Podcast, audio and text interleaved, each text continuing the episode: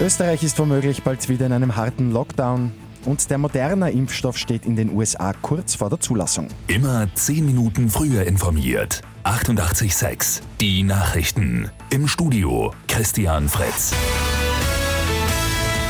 Österreich steht kurz vor einem dritten harten Lockdown. Sprich, der Handel müsste wieder schließen, die Skilifte bleiben geschlossen und die Ausgangsbeschränkungen werden ausgeweitet.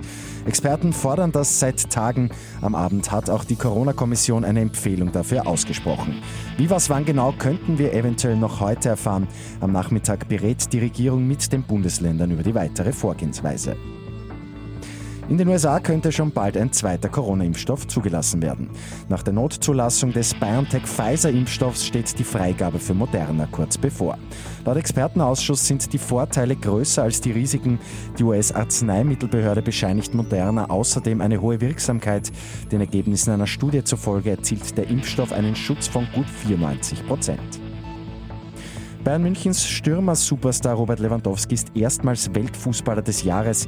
Mit den Bayern hat der 32-jährige Pole letzte Saison das Triple geholt, also die Meisterschaft, den Cup und die Champions League gewonnen.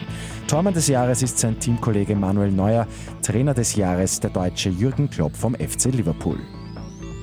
Und in Wien erstrahlen rund 30 Öffi-Haltestellen in neuem Design. Die gute Nachricht zum Schluss. Die Farbänderung von dunkelblau auf rot ist in Abstimmung mit Behindertenverbänden passiert. Die neue Farbe sorgt damit für mehr Sichtbarkeit und Barrierefreiheit. Mit 886 immer 10 Minuten früher informiert. Weitere Infos jetzt auf Radio 886 AT.